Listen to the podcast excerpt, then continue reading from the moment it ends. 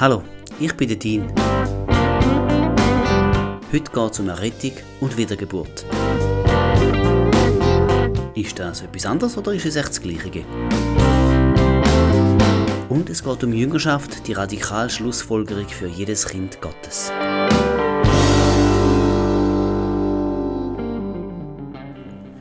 Im Johannesevangelium Kapitel 3, Vers 3 sagte Jesus zum Nikodemus, dem Pharisäer, Wahrlich, wahrlich, ich sage dir, wenn jemand nicht von neuem geboren wird, so kann er das Reich Gottes nicht sehen. Und im Vers 5 sagt er dann, Wahrlich, wahrlich, ich sage dir, wenn jemand nicht aus Wasser und Geist geboren wird, so kann er nicht in das Reich Gottes eingehen. Und noch ein paar Vers später sagt er ihm im Vers 7 nämlich, Wundere dich nicht, dass ich dir gesagt habe, ihr müsst von neuem geboren werden. Okay, die drei Stellen haben es ein bisschen in sich. Ich fasse die Aussage nochmal zusammen. Erstens, ohne die Neugeburt können wir das Reich Gottes nicht sehen. Zweitens, ohne die Wiedergeburt können wir auch nicht ins Reich Gottes eingehen. Und drittens, wir müssen von neuem geboren werden, sagt Jesus. Und dann hat es damit auch wirklich etwas auf sich. Ich gebe zu, der Anlass zu dem Podcast ist der dass gerade zwei Männer, die ich respektiere, gesagt haben, es gibt viele Menschen in der Gemeinde, die sind zwar errettet, aber nicht wiedergeboren. Das hat mich recht verwirrt. Ich bin mir da plötzlich nicht so ganz sicher gewesen. Das habe ich mir noch nie so überlegt. Und so habe ich mich jetzt schon monatelang mit der Frage beschäftigt. Was ist eigentlich genau die Wiedergeburt? Und was ist der Unterschied zur Errettung? Ein erster Gedanke ist der gewesen. Es ist ja eine Geburt. Eine zweite zwar, aber es ist eine Geburt. Nur, warum hat denn Jesus zum Nikodemus gesagt, ihr müsst von neuem geboren werden? Ich meine, bei meiner ersten Geburt habe ich null und gar nichts mitzureden gehabt. Ich bin durch den Willen von meinen Eltern entstanden und hups, da bin ich gewesen. Neun Monate später habe ich mir nicht viel überlegt. Ich bin einfach geboren worden, also passiv. Wie soll auch ein Kind mitentscheiden können, dass es geboren wird? Aber offensichtlich sagt Jesus, du musst von neuem geboren werden. Das kann ja nur heißen, dass ich da etwas mitzubestimmen habe. Ich bin ehrlich gesagt immer noch ein bisschen verwirrt. Ich gebe ja zu, mit dem Gedanken bin ich jetzt monatelang umgelaufen. Und mir haben bis vor kurzem einfach noch die letzten Puzzleteile gefehlt. Auf meinem Weg zu so einem Podcast forsche ich manchmal lang. In der Bibel, ich lasse mir Predigten an, ich rede mit verschiedenen Leuten und lasse mir ihre Sicht vom Thema an. Dann probiere ich wieder alles auf einen Nenner zu bringen mit den verschiedenen Stellen aus der Bibel. Und so ist auch der Podcast da eine rechte äh, Geburt gewesen. Ein zweiter Gedanke hat mehr Licht auf die Sache geworfen. Es ist ja eine zweite Geburt. Und wenn wir in Johannes 3, Vers 5 genau anschauen, so gibt es daher ja ein Hinweis. Aus Wasser und Geist geboren. Die erste Geburt, diejenige, wo uns sofort an in den Sinn kommt, also am Tag Null, wo wir das Licht der Welt erblickt haben, das ist die Geburt, wo Jesus da als aus dem Wasser bezeichnet. Ich denke da an die Fruchtblase, wo wir ja rauskommen, aus dem Wasser raus. Vor der Geburt sind wir alle dort gut eingemummelt in dieser Fruchtblase voller Fruchtwasser gewesen. So viel einmal zur Biologie. Die zweite Geburt ist diejenige aus dem Geist. Und da gibt es dann weitere Bibelstellen, wo das untermauern. Zum Beispiel 2. Korinther 5, Vers 17.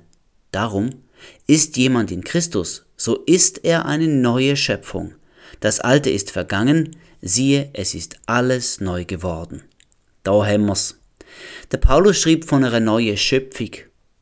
Und in Christus inne können nur Menschen kommen, wo leben, also die Erstgeburt hinter sich haben. Will, in Christus inne da musst du dich entscheiden. Und dann, wenn der Grundsatzentscheid gefallen ist, dann bist du drin. Dinne in Christus. Und laut dem Vers bist du dann auch eine neue Schöpfung. Verbinden wir das noch mit dem Johannes 3, Vers 5, dann ist das eine Geburt aus dem Geist. Es passt auch zu folgender Überlegung. Wenn wir uns zu Gott bekehren, dann ändert sich rein physisch nichts. Bist du vor dem Entscheid jung gewesen, dann bist es du auch nachher noch. Und wenn du vorher eine Frau gewesen bist, bist es nachher immer noch. Auch deine körperliche Fitness bleibt ein und dieselbe. Der Körper kann bei dieser Neuschöpfung also nicht gemeint sein. Ziel, der andere Teil vom Mensch, wo aus Verstand, Gedanken, Gewissen und Gefühl besteht, der kann eigentlich auch nicht gemeint sein, denn deine Intelligenz und dein Gefühlsleben, die ändern sich ja nicht auf einen Schlag, wenn du plötzlich bei Christus einsteigst, Anführungs- und Schlusszeichen. Natürlich ändern wir unsere Gedanken nach dies nach. Das ist unsere grosse Hausaufgabe, wenn wir an Römer 12, Vers 2 denken. Aber es passiert nicht sofort. Dann bleibt da nur noch der dritte Teil vom Mensch, aus dem wir ebenfalls alle bestehen, der Geist. Im 1. Thessalonicher 5, Vers 23 steht das übrigens kompakt und klar, dass wir aus Lieb, Seel und Geist bestehen. Die Bibel sagt, dass wir geistlich tot sind und jetzt leben, wenn wir uns zu Jesus schlönen. Schau nur im Johannes 5, Vers 24. Wer mein Wort hört und dem glaubt, der mich gesandt hat, der hat ewiges Leben und kommt nicht ins Gericht, sondern er ist vom Tod zum Leben hindurchgedrungen. Oder in Kolosser 2,13, dort steht, er hat auch euch, die ihr tot wart in den Übertretungen und den, um, dem unbeschnittenen Zustand eures Fleisches, mit ihm lebendig gemacht, indem er euch alle Übertretungen vergab. Es geht bei der Wiedergeburt also um eine geistliche Neuschöpfung. Der Geist ist im unbekehrten Zustand tot und durch Vergebung von aller Schuld wird er lebendig. Da ist nachher alles neu geworden, also genau da beim Geist. Halleluja. Ein Aspekt von der geistlichen Neugeburt ist unserem Verstand schlecht zugänglich. Der Johannes 4, Vers 24 sagt, Gott ist Geist, und die ihn anbeten, müssen ihn im Geist und in der Wahrheit anbeten. Gott ist also es Geistwesen. Das heißt konkret, er hat kein Fleisch und Blut. Jesus hat sich zwar einmal einen irdischen Körper genommen, sage jetzt einmal, weil er ja Gott ist, und wie das heute mit seinem verherrlichten Körper genau ist, das weiß ich nicht so genau. Aber der Jesus sagt selber, Gott ist Geist. Wir werden also bei der Wiedergeburt im Geist neu geboren, Gott entsprechend. Und 1. Korinther 6, 17 untermauert nochmal der Gedanke. Wer aber dem Herrn anhängt, ist ein Geist mit ihm. Wer also Jesus anhängt, wird plötzlich eins mit ihm im Geist. Das ist angelehnt und vergleichbar mit der Einswerdung von Mann und Frau in der sexuellen Vereinigung. Da redet die Bibel von fleischlicher Einheit. Die zwei werden ein Fleisch sein, steht in Epheser 5, Vers 31. Das passt alles wunderbar zusammen.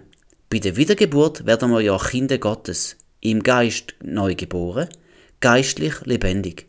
Und dann sind wir im Geist Gott gleich, ja mit ihm im Geist vereint. Und in einer gewissen Art und Weise verstehe ich auch den geheimnisvollen Satz im Johannes 4,24 besser, die ihn anbeten, müssen ihn im Geist und in der Wahrheit anbeten. Wer Gott arbeitet, muss in ihm Geist arbeiten, also mit Gott eins im Geist sein, sprich wiedergeboren sein. Dann macht es doch Sinn. Über anders kann ihn nicht arbeiten. Der Heilige Geist ist ja auch der Geist von der Wahrheit. So wird er im Johannes 14, Vers 17 genannt. Und Jesus selber bezeichnet sich unter anderem als die Wahrheit, Johannes 14, 6. Also, wer Gott wird arbeiten, muss geistlich wiedergeboren sein und in der Wahrheit sein. Das ist man, wenn der Geist von der Wahrheit in einem lebt, wenn man mit Jesus verbunden ist, wo gesagt hat, ich bin der Weg und die Wahrheit und das Leben. Johannes 14, Vers 6. Ein dritter Gedanke, den ich lang hin und her gewendet habe, bei meiner Geburt, dort mal 1975, am 6. Januar, dort mal habe ich, und zwar auf einen Schlag, ein paar Sachen bekommen. Ich bin Sohn geworden. Ich hatte zwei Eltern, gehabt, ich habe einen Namen und eine Familienzugehörigkeit bekommen und als Sohn der Familie habe ich auch Recht bekommen, ich rede von Erbrecht. Das Recht ist mir natürlich dort mal nicht bewusst und es hat mir in dem Sinn dort mal noch gar nichts genützt, denn meine Eltern leben ja und sie leben bis heute, Gott sei Dank. Aber rein rechtlich ist klar, ich bin einer der Erben. Und auch da ähnelt die Wiedergeburt stark der natürlichen Geburt. Sicher hast du schon mal in der Bibel gelesen, dass du Sohn oder Tochter von Gott bist.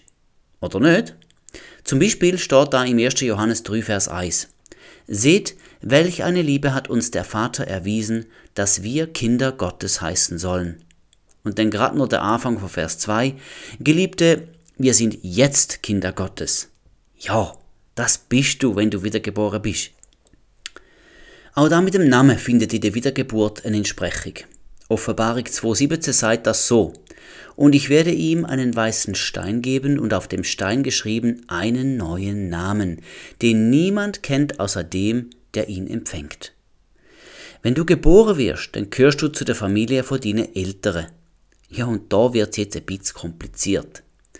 Wer dein Vater ist, geistlich, da ist ja wohl klar, der Vater im Himmel. Und wer ist jetzt deine Mutter? Also ich bin darauf gekommen, dass das der Heilige Geist muss sein. Einerseits darum, weil wir ja aus dem Geist neu geboren werden, wie von der Mutter.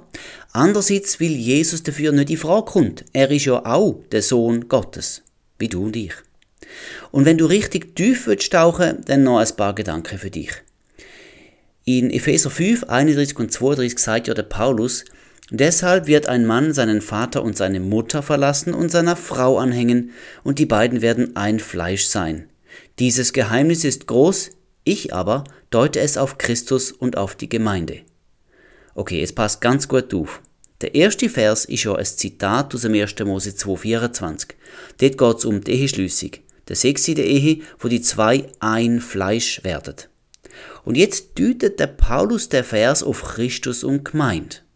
Wie kann man das einordnen? Ich meinte, nur auf genau eine Art. Die Gemeinde wird ja auch als die Brut bezeichnet, zum Beispiel in der Offenbarung. Jesus ist also der Mann, wo der Vater und Mutter verlässt, um mit uns, der Gemeinde, eins zu werden. Und er ist es ja auch, wo aus dem Himmel raus auf die Erde gekommen ist und tatsächlich Fleisch und Blut geworden ist. Vom dreieinigen Elohim hat Jesus den Himmel verloren. Also sind dort oben noch der Vater und die Mutter von Jesus. Der Vater kann nur der Vater im Himmel sein. Zum Beispiel Matthäus 28, 19, dort sehen wir, wie der dreieinige Gott ist. Tauft sie auf den Namen des Vaters und des Sohnes und des Heiligen Geistes. Also wer ist jetzt Mutter? Ich meine, der Teil macht der Heilige Geist aus. Ich könnte da noch weiter abschweifen und dir zeigen, dass Gott tatsächlich auch Mutterzüge hat, zum Beispiel 1. Mose 1,27, und Gott schuf den Menschen in seinem Bild, im Bild Gottes schuf er ihn, als Mann und Frau schuf er sie. Wenn also eine Frau Gottes Ebenbild ist, dann muss Gott auch weibliche Züge haben.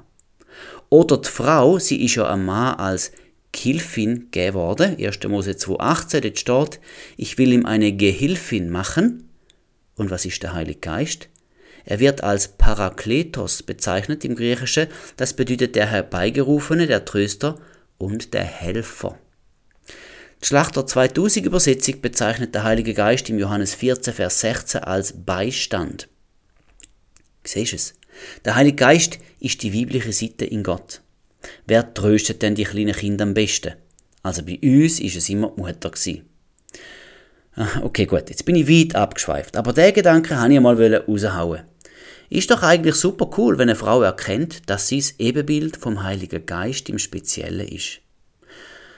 Okay, alles das habe ich jetzt ausgeführt, um zu zeigen, dass du bei deiner Wiedergeburt, wo ja eine Geburt aus dem Geist ist, neue geistliche Eltern bekommen hast.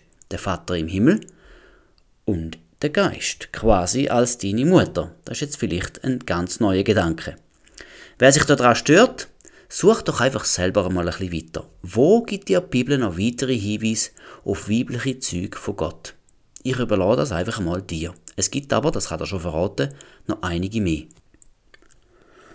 Der Johannes wechselt in seinem ersten Brief auf den Begriff aus Gott geboren. Ich habe sechs Vers gefunden und nur im ersten Johannesbrief, wo die, wo die Wiedergeburt als aus Gott geboren bezeichnet wird. Stimmt auch, denn der Heilige Geist ist ja Gott. Schau, ein von diesen Versen schauen wir uns genauer an, nämlich 1. Johannes 5, 1. Jeder, der glaubt, dass Jesus der Christus ist, der ist aus Gott geboren. Und da sehen wir nebst der anderen Begrifflichkeit auch gerade, wie man aus Gott geboren werden kann. Es ist eine Antwort. Und es ist ganz einfach. Jeder, wo glaubt, dass Jesus der Christus ist. Und da kann ich auch erkennen, was ich zu meiner Wiedergeburt soll beitragen. Wenn Jesus zu Nik zum Nikodemus gesagt hat, du musst von neuem geboren werden, dann meint er auch genau da. Glaub an mich, also an Jesus als der Christus, als der Ritter. Das kann ich selber entscheiden. Da ist mein Anteil an meiner Wiedergeburt. Das ist jetzt natürlich recht schnell daher gesagt, aber es geht darum, tief drin genau das zu glauben. Es ist nicht bloß ein Wortbekenntnis gemeint. Und weil das zentral ist, wird ich hier einen Moment verweilen. Jesus sagt der Christus. Das ist die Aussage, wo wir sollten glauben. Das griechische Wort Christos, so steht es im Neuen Testament, entspricht dem hebräischen Messias und bedeutet so viel wie der Gesalbte. Das ist im Alten Testament allgemein der eingesetzte König, der Gesalbte, und ganz speziell ist damit der Retterkönig gemeint, wo an zig Stellen im Alten Testament angekündigt worden ist. Prominentes Beispiel ist der Jesaja 53, wo wir lesen können, dass er alle Schuld und Krankheit auf sich wird nehmen, dass er Gottes Strafe auf sich wird nehmen und dadurch viele wird gerecht machen und so wieder Frieden zwischen Gott und den Menschen wird herstellen. Die Juden haben vom kommenden Messias gewusst und warten heute immer noch auf ihn. Das Neue Testament zeigt uns Jesus und ihm sein Name bedeutet übrigens, der Herr ist Rettung. Das ist sein Name. Wenn du also glaubst, dass Jesus der Christus, der versprochene und lang angekündigte Retter ist, dass er dich rettet und dass du das nicht selber kannst, dann schreibt der Johannes, dann bist du aus Gott geboren. Das ist das simple Kriterium der Wiedergeburt. Und wenn du es nicht glaubst, dazu gibt es eine sehr interessante Begebenheit in Markus 10, Vers 17 und folgende. Und als er auf den Weg hinausging, lief einer herzu, fiel vor ihm auf die Knie und fragte ihn, Guter Meister, was soll ich tun, um das ewige Leben zu erben? Jesus aber sprach zu ihm, Was nennst du mich gut? Niemand ist gut als Gott allein. Du kennst die Gebote, Du sollst nicht Ehe brechen, du sollst nicht töten, du sollst nicht stehlen, du sollst nicht falsches Zeugnis reden, du sollst nicht rauben, du sollst deinen Vater und deine Mutter ehren. Er aber antwortete und sprach zu ihm, Meister, das alles habe ich gehalten von meiner Jugend an. Oh, da liebe ich, etwas Neues. Bin mir nicht sicher, ob du das schon mal gehört oder gesehen hast. Da habe ich bisher nämlich auch nicht erblickt. Mir ist es nicht aufgefallen. Zuerst spricht der Mann Jesus mit dem Titel Guter Meister an am Anfang. Und Jesus kontert dann, ja, was, was nennst du mich gut? Niemand ist gut als Gott allein. In anderen Wort fragt ihn Jesus, hast du mir Gott Gott gesagt? Nennst du mich Gott? Denn nur Gott ist gut. Und schau, wie ihn der Mann nachher wieder anredet. Nur noch mit Meister. Der Mann lässt das Attribut gut weg und drückt damit aus, nein, ich sehe dich eben nicht als Gott. Ich finde nur, dass du ein Meister bist, aber nicht Gott. Und in dem Licht macht der Ratschlag von Jesus total Sinn. Ich verstehe ihn neu so. Wenn du mich nicht als Gott ehrst, wenn du mich nicht als Messias anerkennst, dann muss ich dir das Gesetz geben. Dann kannst du weiter mit dem Kopf gegen die Wand vom Gesetz rennen. Das schafft nämlich niemand. Der Ausweg steht aber vor dir. Ich bin die Tür. Glaub an Jesus, glaub an mich als an Christus. Und dann bist auch du nicht mehr unter dem Gesetz. Verstehst? Wir müssen Jesus als der annehmen, wo er tatsächlich ist. Gottes Sohn. Der verheißene Retter. Derjenige, wo all unsere Schuld auf sich genommen hat und uns total erlöst hat. Wer das glaubt, und ich meine, wer das wirklich glaubt, der ist wiedergeboren und ein Kind Gottes. Der ist gerettet. Wer der Entscheid negativ fällt, für der gilt nur noch Johannes 3,36 und der ist schlimm. Wer an den Sohn, also die zweite, die zweite Hälfte ist schlimm, wer an den Sohn glaubt, der hat ewiges Leben. Wer aber dem Sohn nicht glaubt, der wird das Leben nicht sehen, sondern der Zorn Gottes bleibt auf ihm. Der Weg ins ewige Leben ist denkbar einfach. Du musst nur glauben. Tust du das nicht, dann bleibst du unter dem Zorn Gottes und das Gesetz hebt dir ständig vor, dass du aus dir selber Gott nie kannst genügen. Was genau bedeutet denn jetzt Glaube? Da müssen wir vielleicht noch ein bisschen genauer darauf eingehen. Ganz so simpel ist es nämlich auch wieder nicht. Wir müssen das ja einfach glauben, dass Jesus der Christus ist. Schön daherreden heißt noch lang nicht glauben. Wer etwas glaubt, der handelt nämlich auch danach. Oder nicht?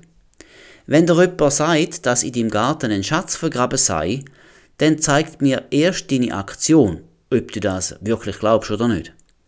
Wenn du nämlich nicht mit Graben anfängst, dann glaubst du es nicht. Und so ähnlich ist es auch mit dem Glauben in der Bibel gemeint. Wenn deine Aktionen deinen Glauben nicht bestätigen, dann ist es kein echter Glaube. Wenn du also ganz echt glaubst, dass Jesus der Christus ist, dann sollte man bei dir eine Veränderung bemerken. Das ist der Punkt. Du wirst nicht mehr davon reden, wie man eben Gott muss gefallen, damit man gerettet ist. Denn du weißt ja und glaubst, er ist der Retter, nicht du. Und das steht auch ganz kompakt im Epheser 2, Verse 8 und 9. Denn aus Gnade seid ihr errettet durch den Glauben, und das nicht aus euch. Gottes Gabe ist es, nicht aus Werken, damit, sich, damit niemand sich rühme. Und Jesus, der Retter, hat ja noch viel anders gesagt, wo du ebenfalls sollst glauben. Der Glaube zeigt sich in deinen Taten. Das steht im Jakobus 2, Vers 20. Willst du aber erkennen, du nichtiger Mensch, dass der Glaube ohne die Werke tot ist? Ha. Bibel lehrt uns, großzügig zu sein. Bist du das? Wir lernen, dass Sex in die Ehe gehört und dass jeder außereheliche Sex falsch ist. Haltst du da dran? Jesus betont, dass wir in seinem Wort bleiben sollen. Kennst du sein Wort? Liesest es du täglich? Siehst, wenn du wirklich glaubst, dann handelst du gemäß dem, was du glaubst. Wenn nicht, dann tut's mir leid, dann glaubst du es noch zu wenig. Ich kann es nicht endgültig beurteilen, wie weit dich so ein Glaube bringt, aber ich würde dich in jedem Fall warnen. Glaube ohne Werk ist tot. Haben wir doch gerade im Jakobus gelesen. Und so ein Glaube, wo tot ist, da denke ich, da ist kein rettender Glaube. Jesus hat dazu in Matthäus 7 ein paar interessante Sachen gesagt. Zuerst startet er mit dem Konzept, dass man den Baum an seinen Früchten erkennen kann. Matthäus 7, 17. So bringt jeder gute Baum gute Früchte, der schlechte Baum aber bringt schlechte Früchte. Damit meint er die Propheten im Speziellen. Aber auch die Gläubigen ganz allgemein. Ist jemand wirklich gläubig, dann wird er Früchte bringen. Dazu passt auch gut Kapitel 15 aus dem Johannesevangelium. Und dann sagt Jesus einen markanten Satz, Matthäus 7, Vers 21. Nicht jeder, der zu mir sagt, Herr, Herr, wird in das Reich der Himmel eingehen, sondern wer den Willen meines Vaters im Himmel tut. Ja, nur Herr zu Jesus zu sagen, das bringt uns noch nie hin. Em Herr steht der Diener gegenüber. Und das wärst denn du und ich. Und der Diener, der tut, was der Herr sagt. Er widersetzt sich nicht dauernd. Schau, dieselben, wo Herr, Herr zu Jesus sagen, haben folgende Überzeugung. Matthäus 7, 22 und 23. Herr, Herr, haben wir nicht in deinem Namen geweissagt und in deinem Namen Dämonen ausgetrieben und in deinem Namen viele Wundertaten vollbracht? Und dann werde ich ihnen bezeugen, ich habe euch nie gekannt, weicht von mir, ihr Gesetzlosen. Boah, da finde ich absolut krass. Die Leute haben können Weissagen, also prophezeien, die haben können Dämonen austreiben und Wundertaten vollbringen. Und doch lange das Jesus nicht. Das Kriterium, wo Jesus nennt, ich habe euch nie gekannt. Darum geht's im Kern. Kennet mir unseren Herr Jesus und er uns. Wissen wir, wer er ist, wie er denkt und wie er uns sieht?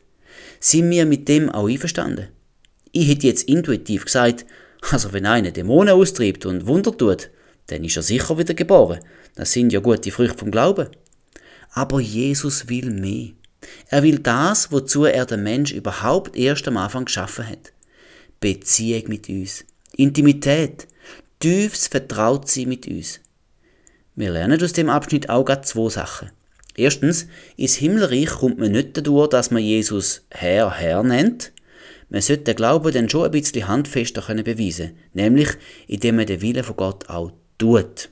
Und zweitens, aber sogar gute Werke wie Wundertaten und Prophezeigen lange nicht. Jesus will eine Beziehung mit uns.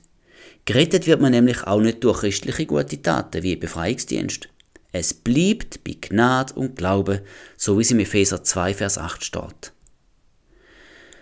Von dem, wie der Glaube sichtbar wird, steht auch viel im 1. Johannesbrief, gerade bei sieben Stellen, wo aus Gott geboren steht. Zum Beispiel 1. Johannes 3, Vers 9. Jeder, der aus Gott geboren ist, tut nicht Sünde. Wow, das ist ja eine klare Ansage. Im 1. Johannes 4,7 Jeder, der liebt, ist aus Gott geboren. Ist das bei dir so? Kapitel 5, Vers 4 Denn alles, was aus Gott geboren ist, überwindet die Welt, und unser Glaube ist der Sieg, der die Welt überwunden hat. Da haben wir ein paar Erkennungsmerkmale von der Wiedergeburt. Ein Wiedergeborener, der sündigt nicht, er lebt und er überwindet. Hm. Überwindest du die Sachen, die Dinge von dieser Welt? Die unmoralischen Angebote, wo du dir im Fernsehen oder im Internet könntest anschauen? Die unrealistischen Liebesroman, wo du lesen könntest? Die sexistischen und bösartigen Songs von den Charts, wo man könnte hören? Die ungöttlichen Lehren von der Wissenschaft, wo man in der Schule muss lernen Die Angst, die uns Politik mit diversen Themen will machen das überwindet die Menschen, wo aus Gott geboren sind, weil sie an Retter glauben, wo uns ganz errettet hat. Er hat die ganze Schuld bezahlt. Er hat keine halbe Sache gemacht oder auch nur Teilzahlungen geleistet. Nein, er hat alles zahlt. Er hat auch für unsere Freiheiten und unsere Krankheiten ganz zahlt. Der Schaden ist beglichen. Das glauben wir. Zu dem Thema, dass der Glaube sich in der Werk sollte zeigen, gemäß Jakobusbrief, mache ich dir noch zwei Beispiele aus Lebensbereichen, wo die meisten Christen ziemlich herausgefordert sind damit. Falls es sich dich betrifft, nimm es bitte persönlich. Ich meine es nämlich nur gut. Beispiel 1. Ein Christ, der Sex vor der Ehe hat, oder auch außerhalb der Ehe, sprich, wenn er Ehebruch begeht, weil er sie halt so liebt. Oder weil sie ja eh einmal heiraten wollen. Oder weil er nicht anders hätte können. Es ist nämlich einfach so passiert. Der glaubt am Wort Gottes nicht. So jemand tut nämlich das genaue Gegenteil von dem, wo Jesus und die ganze Bibel sagt. Da kann man doch nicht von Glauben reden, oder? Und wie wir gelernt haben, Glaube ist die einzige Bedingung für die Wiedergeburt. Kann so jemand wiedergeboren sein? Ich kann es nicht abschließend beurteilen, weil ich nicht der Richter bin. Aber mit dunkt's, nein. Denk auch mal darüber nach. Beispiel 2. Ich komme gerade aus der Ferien mit vielen Christen zurück und da habe ich etliche Folgendes gefragt. Glaubst du, dass die Bibel Gottes Wort ist? Praktisch alle haben ohne Zögern bejaht. Ja klar, die Bibel ist Gottes Wort. Als Christ glaubt man das so. Dann die zweite Frage. Liesest du sie auch? Und die allermeisten Nein, eigentlich viel zu wenig. Weisst, wer die Bibel nicht liest, der glaubt auch nicht wirklich, dass sie Gottes Wort ist. Muss mal darüber nachdenken. Weil, wenn er es tatsächlich würde glauben, müsste er sich doch denken, genial! Gott hat uns seine Gedanken, seine Pläne, sein Wesen, seine Sicht von uns, unseren Ursprung und unser Ziel, alles hat er uns schwarz auf weiß gegeben, damit wir, wissen, damit wir es wissen können. Diese Information ist also enorm wichtig für mich. Also lese ich das mit oberster Priorität. Ist es nicht so? So müsste einer doch denken und reagieren, wo ganz echt und ehrlich glaubt, dass die Bibel Gottes Wort ist. Denk darüber nach und arrangier deine Prioritäten neu. Ich habe am Anfang gesagt, dass ich bei meiner Geburt auch ein Erbrecht bekommen habe. Und das ist auch bei der Wiedergeburt so. Lesen wir bei Römer 8, Vers 17 weiter. Wenn wir aber Kinder sind, so sind wir auch Erben, nämlich Erben Gottes und Miterben des Christus. Wow, das sind ja tolle Neuigkeiten.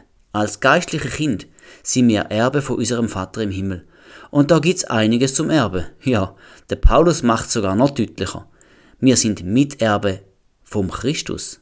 Das bedeutet doch, dass wir, gerade so wie Jesus, Erbe sind. Er, Jesus, wird ja auch Sohn Gottes genannt, gerade so wie mir. Logisch, damit sind wir Brüder. Jesus ist unser grosser Brüder. Er ist mein Vorbild, zu dem ich mega aufschaue. Und weil wir Geschwister sind, leuchtet auch ein, was er erbt, das erb auch ich.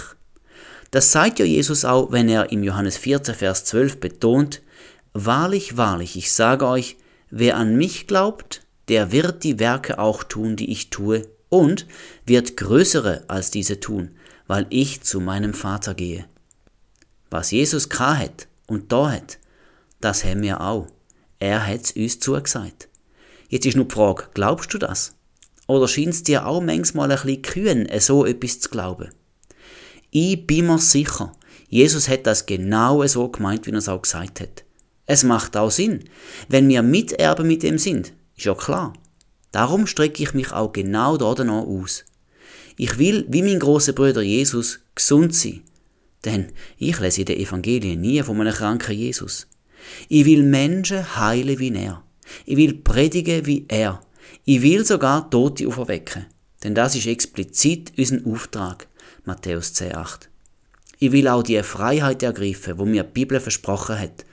Johannes 8, 31, 32 und 36. Aber darf ich da gerade zu dieser Stelle noch etwas ganz Ernstes sagen? Johannes 8, 31 und 32 sagt nämlich folgendes. Da sprach Jesus zu den Juden, die an ihn glaubten, wenn ihr in meinem Wort bleibt, so seid ihr wahrhaftig meine Jünger und ihr werdet die Wahrheit erkennen und die Wahrheit wird euch frei machen. Ganz äh, gut bekannte Vers. Die Freiheit ist uns süß und ansprechend, nicht? Frei von Sünde, frei von Sucht, frei von Angst, frei von Krankheit und von Zwang, frei von Eifersucht, Hass und Zorn. Ah, einfach frei. Und dann sogar noch wirklich frei, wie es im Vers 36 steht. Wenn euch nun der Sohn frei machen wird, so seid ihr wirklich frei. Es geht auch Lieder davon. Das, was ich kenne, das verschwiegt aber die klar formulierte Bedingung, wo da auch steht. Erst einmal hat Jesus zu den Juden geredet, wo an ihn glaubt haben. Also stell dir vor, er redet zu dir. Du glaubst an ihn und bist also nach allem, was ich bis jetzt erklärt habe, wiedergeboren. Und jetzt sagt er gerade zu Beginn seine Bedingung. Wenn ihr in meinem Wort bleibt. Das ist Bedingung. Dann kommt noch die Freiheit am Schluss. Also nicht einfach so. Nur wer diese wichtige Bedingung erfüllt, der gilt als ein wahrer Jünger Jesu. Wenn du bis jetzt denkt hast, ich glaube ja an Jesus und dann ist alles gut, kein Problem mehr, dann hast du dich geirrt. Es ist gerade die Bedingung, wo auch viele Christen nicht einhalten. Sie lesen das Wort Gottes erst einmal gar nicht oder nur so spärlich, dass es seine Wirkung kaum kann entfalten Oder sie kennen zwar Geschichten und die berühmtesten Vers der Bibel, bleiben aber mit ihrem Leben nicht dabei. Das sieht dann zum Beispiel so aus. Ich weiß schon, dass ein ungläubiger Partner für mich als Christ nicht in Frage kommt. 2. Korinther 6,14 und folgende. Aber wir sind jetzt doch ein Paar geworden. Außer ehelicher Sex, naja, wir lieben uns doch und wir haben auch vor, mal zu heiraten. Ist es das, wo in meinem Wort bleiben bedeutet? Na, sorry, das ist es nicht. Während ich für die Wiedergeburt keine weitere Bedingungen finde als der echte Glauben an Jesus, als der Retterkönig Christus, finden wir in der Bibel ein paar Bedingungen oder Kriterien dafür, was ein wirklicher Jünger ist. Und mir dunkt als wäre der Jünger die logische Fortführung nach der Wiedergeburt. Am Anfang stünde also die bewusste Entscheidung und der Glaube an Jesus als der Messias. Und das ist gleichgesetzt mit der Wiedergeburt. Danach aber sollte jeder wiedergeborene Christ ein Jünger werden. Das ist dann so ähnlich wie eine Steigerung. So verstehe ich die Passage aus dem Johannes 8, 31 und 32. Der Lehrsatz geht an dieselbe, wo ihr schon glaubt. Und er lautet, wenn ihr in meinem Wort bleibt, das ist Bedingung, so seid ihr wahrhaftig meine Jünger, das ist die erste Folge, und dann, und ihr werdet die Wahrheit erkennen, und dann am Schluss, und die Wahrheit wird euch frei machen. Ich lese es nochmal ohne Zwischenkommentar. Wenn ihr in meinem Wort bleibt, so seid ihr wahrhaftig meine Jünger, und ihr werdet die Wahrheit erkennen, und die Wahrheit wird euch frei machen. Eis führt jeweils zum Nächsten. Zuerst sollten die Gläubigen in dem Wort von Jesus bleiben. Erst dann gelten sie als wirkliche Jünger. Und nur Jünger erkennen die Wahrheit. Übrigens ist ja Jesus die Wahrheit, Johannes 14,6. Und die Wahrheit, also Jesus selber, wird uns ganz frei machen. Alles fängt aber mit dem an, dass wir in seinem Wort bleiben. Wir haben ja schon gesehen, was es könnte bedeuten. Erstens Bibel lesen, täglich, und zweitens sich an das halten, was der Herr gesagt hat. Das passt auch ganz gut zum Missionsbefehl aus Matthäus 28, 19 und 20. So geht nun hin und macht zu Jüngern alle Völker und tauft sie auf den Namen des Vaters und des Sohnes und des Heiligen Geistes und lehrt sie alles halten, was ich euch befohlen habe. Wir sind nicht bloß aufgerufen, Menschen zur Wiedergeburt zu verhelfen. Auch wenn das unbedingt nötig ist, siehe Nikodemus im Johannes 3. Wir sollen nicht Wiedergeborene, sondern Jünger machen. Und wir sollen sie lehren, alles einzuhalten, was er uns selber befohlen hat. Nun, was ist ein Jünger? Ein Jünger ist ein Lernender. Am ehesten können wir, den Jünger mit einem Lehrling vergleichen. Er ist noch am Lernen. Er kann noch nicht alles, aber er will. Und er folgt seinem Meister. Das ist die jüdische Kultur zu Jesu Zeiten. Ein Rabbi, ein Lehrer, hat seinen Kreis von Jüngern gehabt, wo von ihm gelernt haben. Und wie man das beispielhaft beim Petrus, dem Johannes und den anderen können nachlesen sie haben am Anfang keine Ahnung gehabt. Die haben gar nichts verstanden. Aber später sind sie in einer Vollmacht auftreten, wo uns nur lässt träumen. Sie haben vom Meister gelernt gehabt. Und was natürlich im Neuen Bund sehr wichtig ist, sie haben noch die Kraft empfangen, von der wir in der Apostelgeschichte 1,8 prägnant lesen. Sondern ihr werdet Kraft empfangen, wenn der Heilige Geist auf euch gekommen ist. Das ist die Taufe im Heiligen Geist, wo ein separates Ereignis neben der Wiedergeburt ist. Gut, manchmal hat beides gleichzeitig stattgefunden und manchmal ist Geistestaufe später gekommen. Kannst du mal in der Apostelgeschichte durchstöbern. Sehr spannend. Wenn und wie genau ist Taufe im Heiligen Geist auf die Menschen gekommen? Zurück zum Jünger. Willst du auch einer sein? Das kannst du. Denn vor seiner Auffahrt hat Jesus den Auftrag ja an seine Jünger und Apostel delegiert. Gönnt und macht andere zu Jünger, indem sie lernen, alles zu halten, was ich Jesus gesagt habe. Und das ist jetzt eine ganze Menge. Lies die vier Evangelien und du siehst, er hat ganz vieles und meistens sehr Revolutionäres und herausforderndes gesagt. Liebet eure Finde, Ehebruch und Mord fängt schon in den Gedanken an, wir werden verfolgt werden, vergennt allen und so weiter. Wir wissen aus diversen Stellen, wie man einen Jünger erkennt. Ein Jünger hat zum Beispiel Vollmacht über die unreinen Geister und jede Art von Krankheit und Gebrechen, Matthäus 10,1.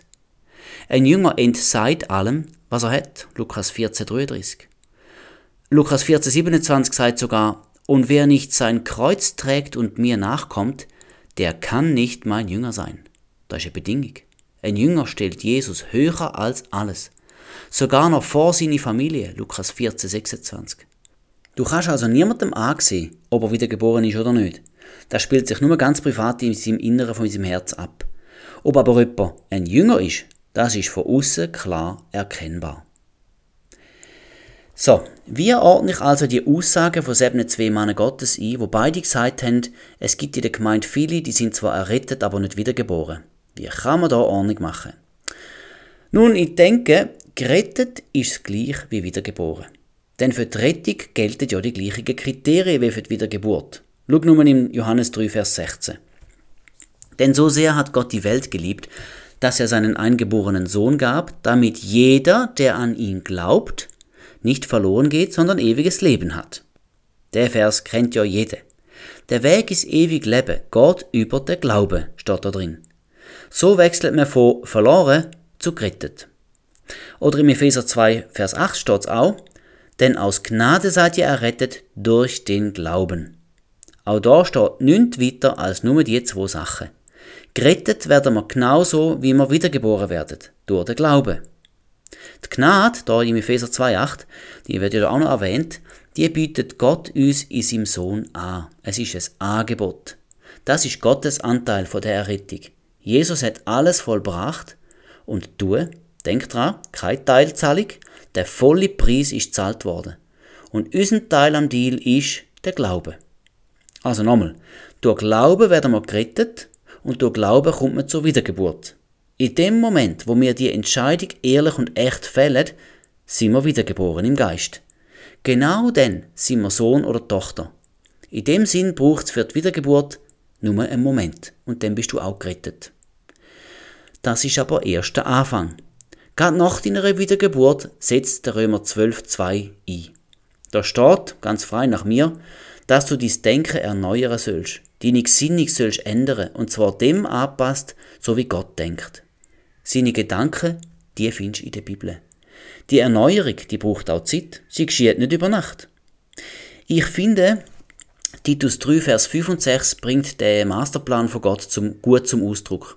Er sieht es nämlich so vor, Wiedergeburt und dann die Erneuerung durch den Geist. Los einmal. Punkt, Punkt, Punkt. Da hat er uns nicht um der Werke der Gerechtigkeit willen, die wir getan hätten, sondern aufgrund seiner Barmherzigkeit errettet durch das Bad der Wiedergeburt und durch die Erneuerung des Heiligen Geistes, den er reichlich über uns ausgegossen hat durch Jesus Christus, unseren Retter. Die Wiedergeburt wird da beschrieben wie ein Bad. Wir werden im Blut Jesu badet, also so metaphorisch, und werden dadurch sofort rein. Das steht so im Epheser 1,7 oder im Kolosser 1,14, kannst du nachlesen.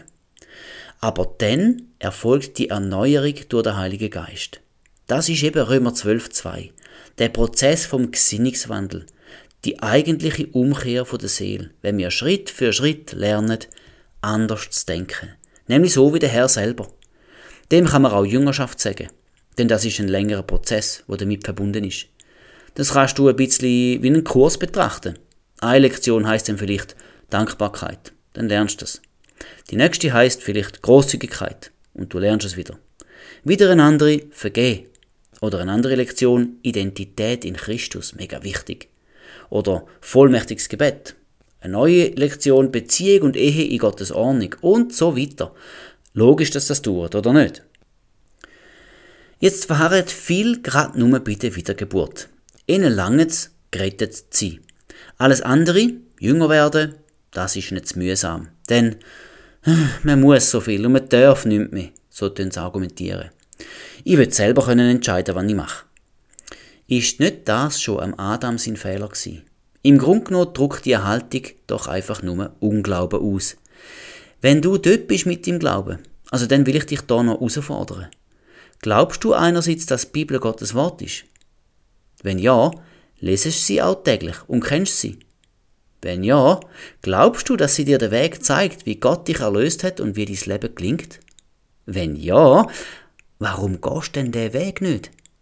Ich bin der absolut festen Überzeugung, dass Gott uns die Bibel gegeben hat, damit wir schwarz auf weiß seine Gedanken über uns und wie unser Leben gelingt, können nachlesen Da müssen wir nichts erraten. Wir haben es schriftlich. In unserer Sprache und sogar in unserer bevorzugten Übersetzung. Und ich glaube, was da steht. Ja, ich schließe mich der Aussage von Paulus an, wo er in der Apostelgeschichte 24,14 macht. Das bekenne ich dir aber, dass ich an alles glaube, was im Gesetz und in den Propheten geschrieben steht. Könntest du das auch in dieser Selbstverständlichkeit sagen? Ich glaube an alles, was in der Bibel steht. Weißt, in vielem sehe ich ja ein, dass es stimmt. Also nur ein Beispiel. Ehebruch geht nicht. Warum? Ja, weil dann die Ehe kaputt geht. Weil auch der sichere Rahmen von der Familie kaputt geht. Das ist fatal für Kind, wofür ihre gute Entwicklung ja Vater und Mutter brauchen. Und ich sehe so ein paar kaputte Ehen in meinem Umfeld. Hat irgendjemand wohl irgendetwas gewonnen? Da rackern sich Menschen ab, um dann noch auf dem Existenzminimum zu leben. Sie streiten, es gibt Patchwork-Familien, Kinder mit Identitätskrise und Erziehungsdefizit, weil niemand recht zuständig ist oder Zeit hat. Ja, ich sehe gut ein, und zwar an vielen Beispielen. Ehebruch ist schlecht für mich und alle meine Lieben. Und wenn ich mir auch vorstellen kann, dass die Versuchung süß und verlockend sein könnte, am Ende vom Ehebruch steht eine saftige Rechnung und es stehen nur Verlierer da. Da ist es doch besser, wenn ich ein Wort Gottes, dem gut gemeinten Rat, Glauben schenke und mich dran halte, nicht? Und so ist es noch bei vielen Sachen, die ich aus der Bibel entnehme. Wenn ich dir das bildlich vorzeichnen könnte, würde ich eine Straße zeichnen. Die Straße bezeichnet den Weg, wie ihn uns Gott in der Bibel vorzeigt. Darauf klingt dein Leben. Es gibt da sogar manchmal noch ein bisschen Spielraum, aber wichtig, bleib einfach auf dem Weg. Wer es trotzdem versucht, ins Offroad-Gelände zu gehen, dort gibt es eine Ohrfeige. Und zwar nicht von Gott, weil er so verrückt wäre. Nein, vom Leben selber. Denn das Leben ist nicht so denkt, dass es außerhalb von Gottes Weg gut funktioniert. Schau, Jesaja 48, 17 bringt das gut auf den Punkt. So spricht der Herr, dein Erlöser, der Heilige Israel. Ich bin der Herr, dein Gott, der dich lehrt, was dir nützlich ist, der dich leitet auf dem Weg, den du gehen sollst. Wenn du's auf eigene Fußt anders probierst, dann straft dich's Leben. Weißt, Zünd ist ein ganzen perfide Betrug. Du meinst, dass es selber besser weißt. Es scheint dir gut und richtig dort draussen, im Offroad-Gelände. Aber du merkst nicht, dass du der Betrogene bist. Im Hebräer 3,13 steht es auch. Er mahnt einander vielmehr jeden Tag, solange es heute heißt, damit nicht jemand unter euch verstockt wird durch den Betrug der Sünde. Genau da mache ich hier und jetzt mit, da, mit dir. Ich sage dir, aufpassen. Solange du noch auf den Grad weg kannst zurückkehren, mach das so schnell wie möglich. Denn dort draussen lauert der Betrug von der Sünde. Sünde kostet dich immer mehr, als du magst zahlen. Und drum, lass doch die Bibel zu Wort kommen. Nimm sie, mach sie auf, nimm dir Zeit dafür und lies. Lass die Botschaft in dein Herz sinken. Glaub und handle danach. Das charakterisiert einen echten Jünger. Durch die Botschaft der Bibel lernst du Lebenswichtiges für dich und deine Umgebung. Du lernst, wer du bist in Christus, wie man erlöst wird und eben wie nicht. Also nicht durch Werk, meine ich damit. Du kannst lernen, wie man betet und merkst, dass das in der Kirche ganz oft falsch gemacht wird. Du lernst auch, was dir als Kind Gottes schon gehört und dass du drum nicht mehr musst betteln. Denn es gehört dir ja schon. Also, alles klar? Ein echter Jünger befasst sich mit dem Wort. Er macht es sich zu eigen. Er redet davon und er handelt vor allem danach. Wenn also jemand gerettet wird, durch den Glauben an Jesus als unseren Erretter, dann ist er auch wiedergeboren. Aber es macht ihn noch nicht automatisch zum Jünger. Genau da beginnt nämlich die Arbeit. Jünger sind ja Lernende, wie ich gesagt habe. Eine Lehre dauert ein paar Jahre. Beim Petrus und den anderen elf hat die Ausbildung drei Jahre an der Seite vom Meister gedauert. Und auch dann ist noch die Kraft von oben nötig gewesen, bevor die ja Sachen gemacht haben, du meine Güte. Der Geist ist uns auch versprochen. Besonders konzentriert kannst du im Johannesevangelium über ihn lesen. Kapitel 14 bis 16. Also alle drei Kapitel. Im Johannes 14, Vers 15 bis 18 steht, Liebt ihr mich, so haltet meine Gebote. Da charakterisiert nämlich der Jünger. Und ich will den Vater bitten, und er wird euch einen anderen Beistand geben, dass er bei euch bleibt in Ewigkeit. Der Heilige Geist kommt also und blieb. Keine Angst, dass er gerade wieder verschwindet. Den Geist der Wahrheit, den die Welt nicht empfangen kann, denn sie beachtet ihn nicht und erkennt ihn nicht. Ihr aber erkennt ihn, denn er bleibt bei euch und wird in euch sein. Ich lasse euch nicht als Weisen zurück, ich komme zu euch. Die Stelle ist doch der Hammer. Der Heilige Geist wird als Geist von der Wahrheit bezeichnet. Und damit ist er natürlich der Geist von Jesus, weil er eben Jesus die Wahrheit ist. Obwohl Jesus in den Himmel gegangen ist, kann er sagen, ich komme zu euch, weil er ja seinen eigenen Geist zu den Jüngern schickt. Wenn du also ein Jünger bist, dann töre dir versichern, der Heilige Geist hat bereits Wohnung in dir genommen. Lass ihn wirken, gib ihm Ruhm, lass ihn übernehmen, gib ihm alle Verfügungsgewalt. Im Vers 26 steht denn, der Beistand aber, der Heilige Geist, den der Vater senden wird in meinem Namen, der wird euch alles lehren und euch an alles erinnern, was ich euch gesagt habe. Die Stelle als Ergänzung zu Matthäus 28, wo wir ja gelesen haben, dass Jünger alles einhalten sollen, wo Jesus befohlen hat, perfekt. Der Heilige Geist hilft uns dort dabei, indem er uns an alles erinnert, wo Jesus gesagt hat. Siehst, wie der Heilige Geist eine großartige Hilfe ist beim Jüngersein. Johannes 16, 13 zeigt uns denn noch das. Wenn aber jener kommt, der Geist der Wahrheit, so wird er euch in die ganze Wahrheit leiten. Er ist also da und er bleibt bei uns und er erinnert uns an das Wort von Jesus. Und er leitet uns in die ganze Wahrheit. Ist das ein Angebot oder nicht, hey? Siehst du, dass Bezeichnung Beistand ganz gut passt? Er ist genau der Helfer, wo wir brauchen, um unser Leben, der Wort Gottes gemäß zu leben. Und ich könnte noch weiter schwärmen vom Heiligen Geist. Schauen wir doch noch den Epheser 1, 17 bis 20 an. Dass der Gott unseres Herrn Jesus Christus, der Vater der Herrlichkeit, euch den Geist der Weisheit und Offenbarung gebe in der Erkenntnis seiner selbst. Erleuchtete Augen eures Verständnisses, damit ihr wisst, was die Hoffnung seiner Berufung und was der Reichtum der Herrlichkeit seines Erbes in den Heiligen ist was auch die überwältigende Größe seiner Kraftwirkung an uns ist, die wir glauben, gemäß der Wirksamkeit der Macht seiner Stärke. Die hat er wirksam werden lassen in dem Christus, als er ihn aus den Toten auferweckte und ihn zu seiner Rechten setzte in den himmlischen Regionen. Das ist ein bisschen ein langer Satz. Am besten nimmst du deine Bibel und liest die Passage grad nochmal langsam durch. Es geht drin um einen neuen Beschrieb von dem, was der Heilige Geist tut. Er heißt ja auch in der Passage Geist der Weisheit und Offenbarung. Er ist also Quelle von aller Weisheit und wir wissen genau, im Leben brauchen wir da, in so manchen Situationen. Er bringt auch Offenbarung. Das ist ebenso wichtig, denn wir brauchen die Offenbarung, damit wir tief unten im Herz lernen, was Gott mit uns und von uns will. Und die Stelle sagt uns auch, dass seine große Kraftwirkung in uns wirksam ist, und zwar ist das die gleiche Kraft, mit der Gott Jesus selber aus den Toten auferweckt hat. Mann, hast du das mitgeschnitten?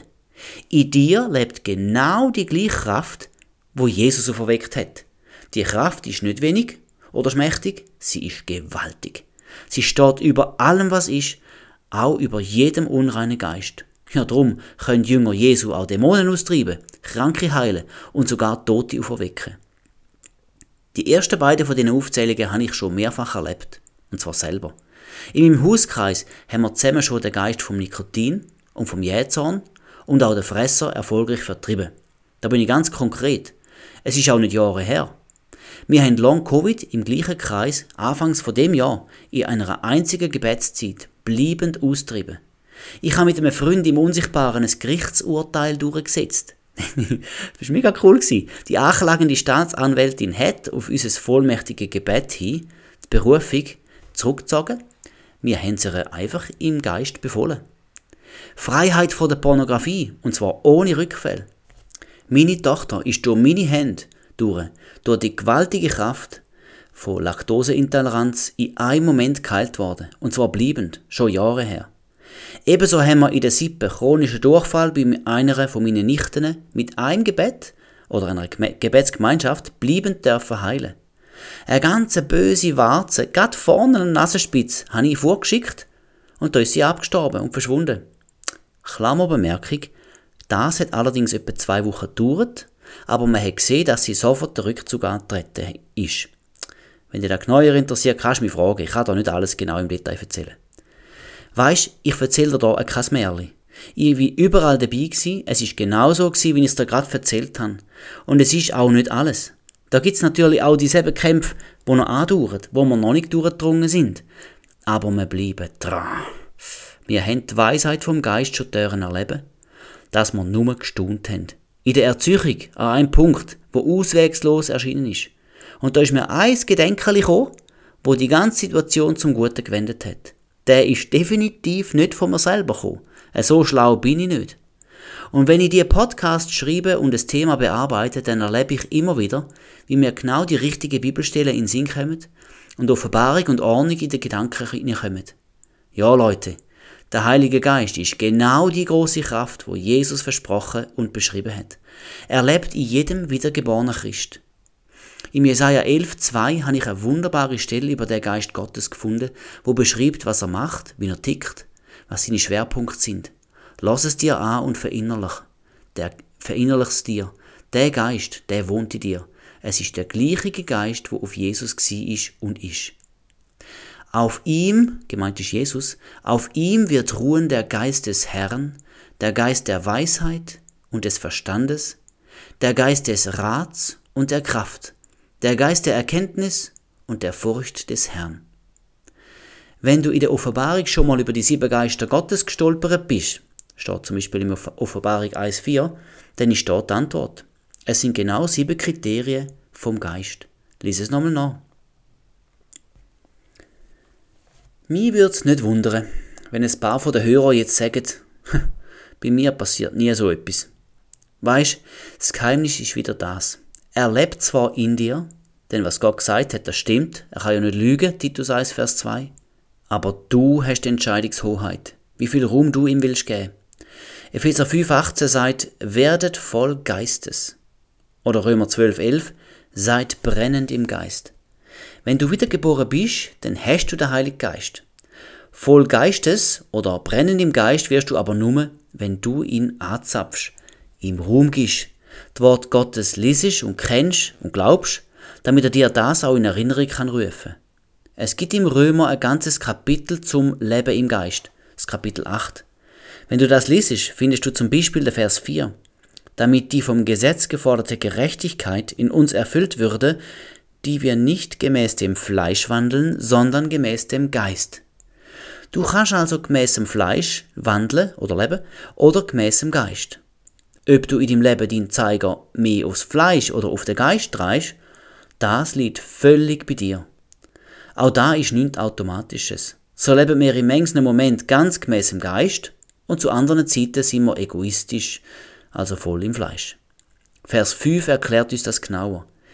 Diejenigen aber, die gemäß der Wesensart des Geistes sind, trachten nach dem, was dem Geist entspricht. So stellst du den Zeiger auf Geist. Tracht nach dem, was dem Geist Gottes entspricht.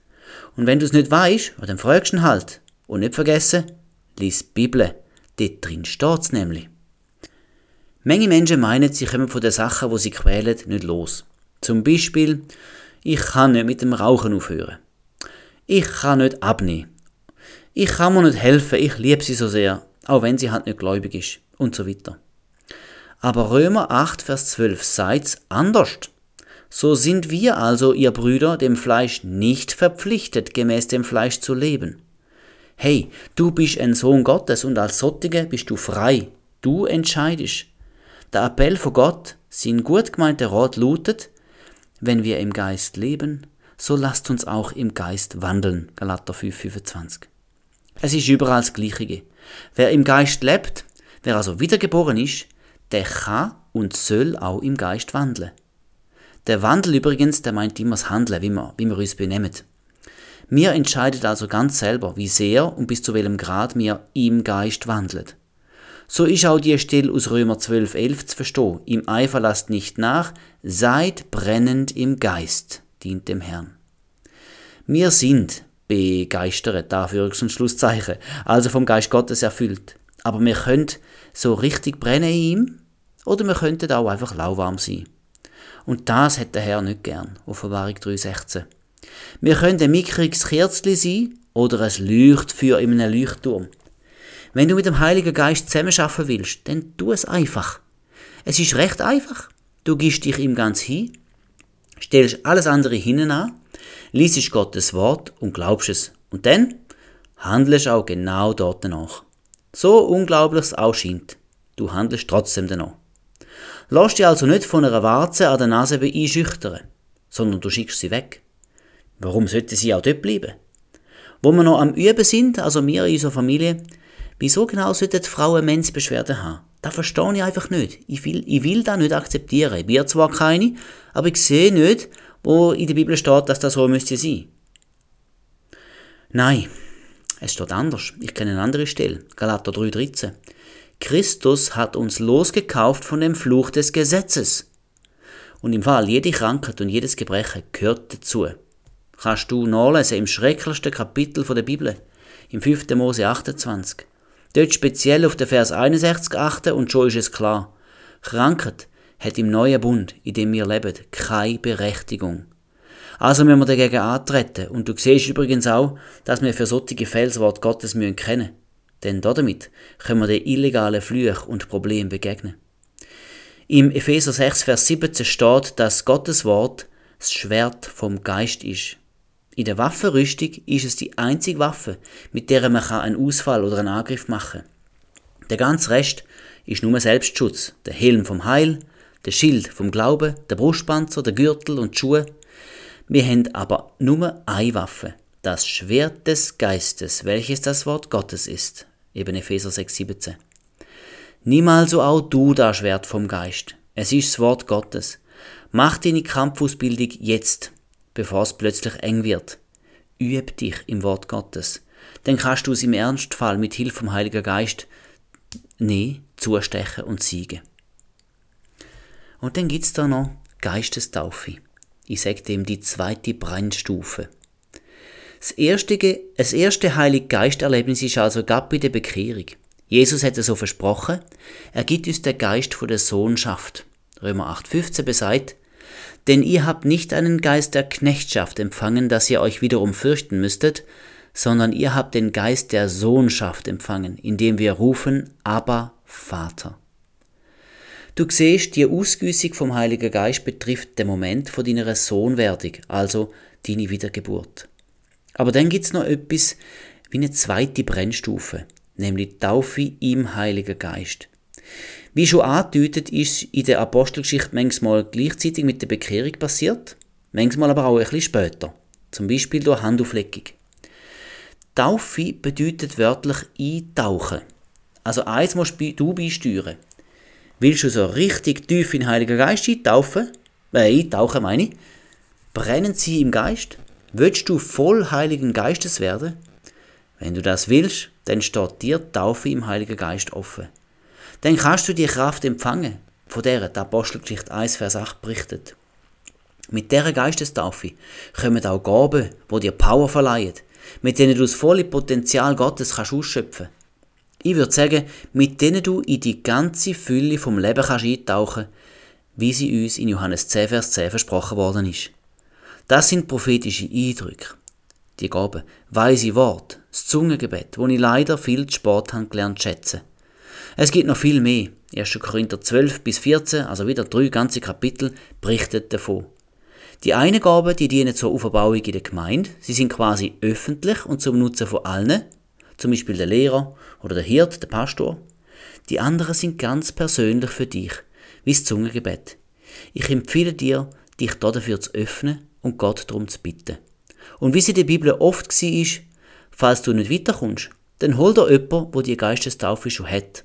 Man sollte das eigentlich einfach merken. Und bitte ihn oder sie, dass sie dir die Hände aufleitet und dir Taufe im Heiligen Geist oder, im Spezie oder spezielle Gaben gibt. Du hast richtig gehört. Es klingt jetzt sicher ein bisschen komisch. Was soll er dir? Er soll dir das geben. Schau, es ist biblisch. Lass einmal Römer 1, Vers 11. Denn mich verlangt danach, euch zu sehen, um euch etwas geistliche Gnadengabe mitzuteilen, damit ihr gestärkt werdet. Sein Wort für mitzuteilen heißt im Englischen impart. Das bedeutet im Kern das Übertragen, der Transfer von geistlichen Gaben, speziell durch Handaufleckung. In der Apostelgeschichte 8, Vers 17 heißt das denn so: Da legten sie ihnen die Hände auf und sie empfingen den Heiligen Geist. So ist es passiert. Habe nicht ich erfunden, da steht's. Und im 1. Timotheus 4,14 steht's nochmal. Vernachlässige nicht die Gnadengabe in dir, die dir verliehen wurde durch Weissagung unter Handauflegung der Ältestenschaft. Ältestenschaft. Wir können das. Glauben wir's doch einfach. Ich habe erst gerade jüngst drei junge Menschen so die Gabe vom Zungengebet gegeben. Anführungs- und Schluchzzeichen. Ich weiß schon, gell, wenn ich das so sage, Gott hat Gabe gegeben. Aber ich repräsentiere ihn ja. Ich handle in seinem Namen. Ich bin autorisiert. Die Bibel lehrt mich das. Und darum sage ich auch, hol dir jemanden oder besuch du jemanden, wo dir mit diesen Gaben, Gaben kann helfen Und keine von diesen Gaben vom Heiligen Geist ist irgendwie magisch. Jede einzelne bedarf unserer Einwilligung, respektive wir entscheiden darüber, ob wir etwas in den Gaben tun oder sagen. Beim Sprachengebet fange ich an oder ich unterbreche. Gerade so, wie ich das will. Wenn ich für jemanden bete, dass er gesund soll sein, dann kann ich ganz frei entscheiden, ob ich das will. Wenn ich prophetisch rede, dann muss ich mich manchmal ein bisschen überwinden, bevor ich das mache. Verstehst du? Die Gaben sind da, aber ich darf sie nie ergreifen und auspacken, respektive sie zum Nutzen von anderen oder auch mir selber verwenden. Hab keine Angst vor dem, was der Heilige Geist mit dir will machen. Seine Gedanken sind doch gut für dich. Du wirst dabei nur zum Guten verändert und du kommst dabei mehr in die Kraft inne, wo für dich bereitsteht. Zusammenfassung. Was meinst du? Habe ich ein bisschen Ahnung ins Begriffschaos hineingebracht? Ich verstehe genau, was die zwei Männer gemeint haben. Und ich stimme mit ihnen ja ein. Es ist himmeltraurig. Ein Christ, der nur im Sessel sitzt, passiv und lethargisch nur bei der Wiedergeburt bleibt, der ist ein armseliges Zeugnis. Er ist nie zu einem Jünger geworden. Wie schade. Wie viel ist im Reich Gottes und auch ihm verloren gegangen. Jesus will Jünger. Hast du das gehört? Der Rettung ist der Startpunkt der Jüngerschaft. Und ob es uns jetzt passt oder ob wir es für gerecht halten oder nicht, wer wiedergeboren ist, der ist ein Kind Gottes und der ist einfach gerettet. Die Bibel ist dort deutlich. Eine einzige Bedingung gibt es dafür. Glaube an den Herrn Jesus Christus so wirst du gerettet werden, du und dein Haus. steht in der Apostelgeschichte 16, Vers 31. Extrem und ein bisschen provokativ formuliert, wenn einer fünf Minuten vor seinem Tod noch umkehrt, echt und ehrlich natürlich, dann ist er wiedergeboren und errettet. Er kommt ins ewige Leben bei Gott.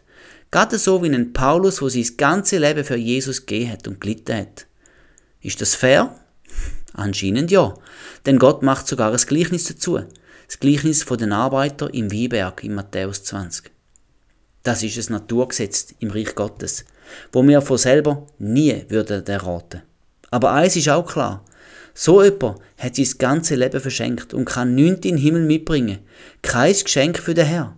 Er hat auch selber so viel verpasst. Ein erlöstes Leben in Freiheit hat er nie gelebt oder kennt. Wahre Liebe und das befreite Gefühl von Erlösung ist ihm unbekannt. Er hat nicht nach dem Wert von Gott gelebt. Seine Kinder hat er nicht gelehrt.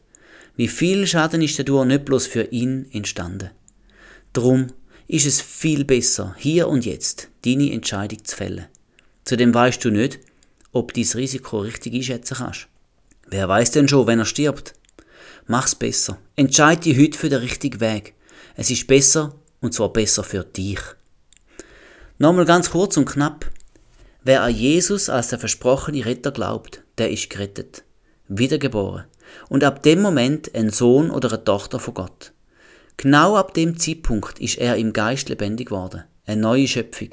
Und dann fängt die Ausbildung an. Dann wer so andenkt, dass du ein Jünger wirst. Ein Jünger zeichnet sich dadurch aus, dass er lernt, einem Meister folgt und es ihm auch nachmacht. Jesus gibt uns verschiedene Erkennungsmerkmale von einem wahren Jünger. Der eine, wo mir so wichtig ist, ist der, dass ein Jünger in der Wort vom Herr bleibt. Er liest also Bibel und verinnerlicht sie. Er übt sich mit dem Schwert vom Geist, wo das Wort Gottes ist. Und auch gleich wie die ersten Jünger dürfen wir wissen, dass wir bei unserer Bekehrung den Heiligen Geist bekommen haben. Er ist gekommen, um in uns zu bleiben, und zwar in Ewigkeit. Aber wer so richtig tief eintaucht in den Heiligen Geist, für den gibt's noch eine zweite Brennstufe, Taufe im Heiligen Geist. Sie kommt ganz verschieden. Eine Art ist die Handauflegung. Und mit der Geistestaufe kommen die Gaben zum Zug, mit denen ein Jünger dann im vollen Potenzial von Gott unterwegs ist. Dann geschehen Zeichen und Wunder. Kranke werden geheilt, Dämonen austrieben, ja sogar Tote auferweckt. Und in all dem wird die gute Nachricht verbreitet. Es werden Menschen zu Jünger gemacht. Das ist der Auftrag, dem ich mich verpflichtet fühle. Das ist das Privileg von meinem Leben in ganzer Fülle. Komm, gang auch den Weg. Seg ein wahrer Jünger Jesu. Lern auch du von ihm. Bleib in seinem Wort und stell alles andere hinein an. Jesus verdient es, unsere oberste Priorität überzukommen, denn er hat alles für uns gegeben. Geben wir auch ihm alles, was wir haben totale Hingabe. Hey ja, und that's it. Das wäre es wieder gewesen. Ich hoffe, du hast vieles mitnehmen und hast selber ein bisschen Ahnung ins Chaos bekommen und weißt jetzt, wie man gerettet wird oder wiedergeboren wird. Das ist ein großes Privileg, und es ist einfach wie ein Bad ganz am Anfang von deinem Glaubensweg. Aber vergiss nicht, es gibt noch mehr. Und der Plan wäre, der Masterplan von Gott, dass du, wenn du wiedergeboren bist, zum Jünger wirst und lernst dein Denken anpassst. Und da habe ich jetzt zwar heute schon x-mal gesagt, aber ich will es einfach im Gebet noch festmachen. Vater im Himmel, Jesus Christus und Heiliger Geist, ich bete dich, ich bete euch an und ich danke euch, dass ihr das alles möglich gemacht habt. Der Rettung, wo so schnell darf passieren mit der Entscheidung von unserem Herz. Und dann, Vater, dass wir Jünger werden und Jünger sein, wie es Jesus uns gelehrt hat und in der Bibel schwarz auf weiß aufgeschrieben ist. Das ist ein riesiges Vorrecht. Ist auch ein bisschen Aufwand, ich weiss, aber ich bitte dich, Herr, dass du uns Kraft und Motivation und auch Durchhaltewille gibst, die Ausbildung als Lehrling, als Jünger wirklich zu machen. Dass wir dürfen das, was die Bibel uns verspricht, nehmen, glauben und leben. Und wirklich auch erleben. Oh, da bitte ich darum, Herr. Und jeder, der jetzt da ist, am Anfang und das Gefühl hat, oh Mann, ich habe so lange Zeit vertun und habe das nicht so gemacht, wie es wie es vorgesehen ist. Herr Jesus, schenk Motivation. Geist Gottes, sprich du Ermutigung aus ins Herz von jedem, der jetzt zulässt. Und lass da heute die Entscheidung sein, geschehe bei jedem Einzelnen von uns, dass wir dir folgen, und zwar ein für alle Mal in alle Ewigkeit. Und setz du dein Siegel drauf her. Bestätige du dein Wort. Da muss nicht ich und das kann nicht ich, das machst du, Geist Gottes. Helf uns radikal mit jeder Faser von unserem Leben dir zu folgen und dir das Zepter zu übergeben. Lob und Dank ist dir allein, du allein weise Gott. Amen.